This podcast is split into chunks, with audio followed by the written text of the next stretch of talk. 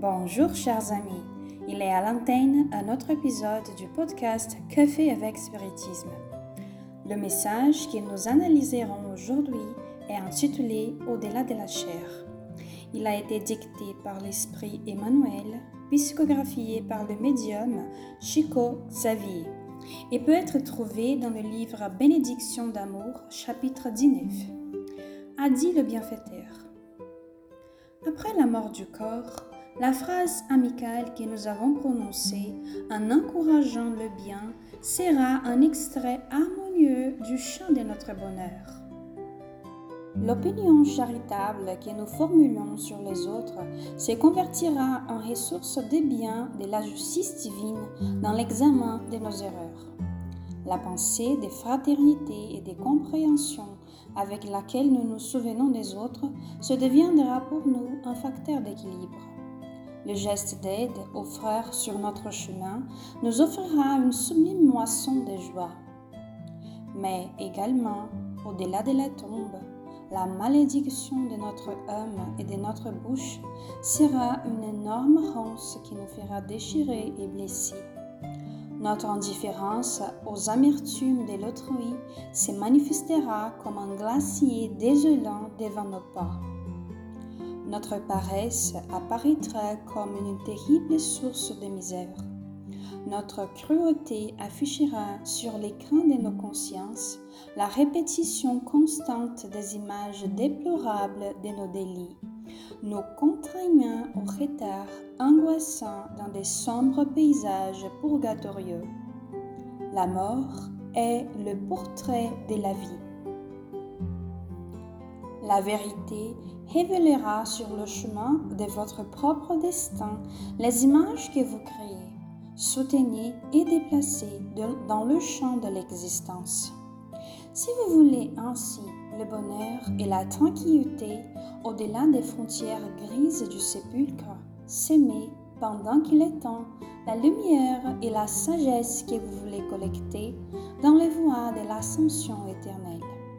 Aujourd'hui, plantation, selon notre volonté. Demain, récolte, selon la loi. Si nous cultivons maintenant l'ombre, certainement nous trouverons au futur la réponse des ténèbres. Si cependant nous semons l'amour et la sympathie où nous nous trouvons, sans doute plus tard nous pénétrerons heureux la beauté divine de l'immortalité victorieuse.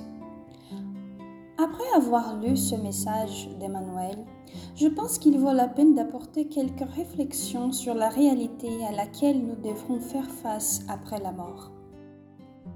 La doctrine spirit a pour devise la phrase Hors la charité, point de salut. Salut qui pour beaucoup pourrait être compris comme l'entrée au ciel ou au paradis, dans lequel l'individu serait sauvé des souffrances éternelles de l'enfer. Pour les spirites, nous pouvons dire que le salut a plus à voir avec l'élévation spirituelle dans laquelle, à chaque nouvelle incarnation, l'esprit qui progresse est sauvé des imperfections d'avant. Et, comme bien dit la devise spirit, pour être sauvé, c'est-à-dire évoluer, il faut faire la charité, qui ne se limite pas aux gestes importants et nécessaires de donner des choses matérielles à ceux qui en ont besoin, mais aussi au pardon, à l'indulgence et tant d'autres attitudes enseignées par Jésus. La croyance et la connaissance peuvent aider l'individu à comprendre que nous sommes sur cette planète pour nous entraider, et cette aide ne peut pas être réalisée si nous nous enfermons du monde qui nous entoure et enterrons nos propres talents.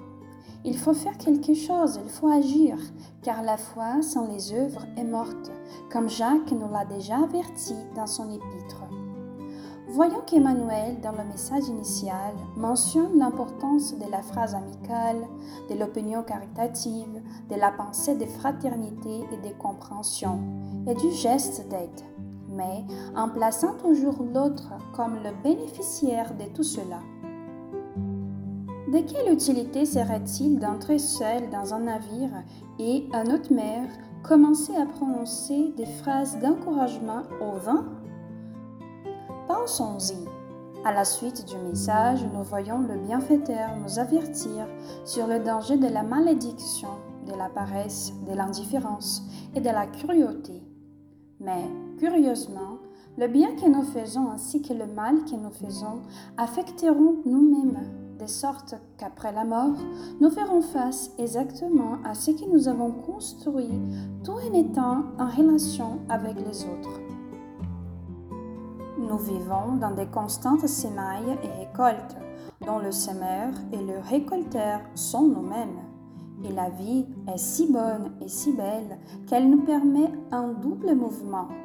Il est possible de s'aimer des nouvelles graines en même temps que nous récoltons ce qui a été sémé dans le passé.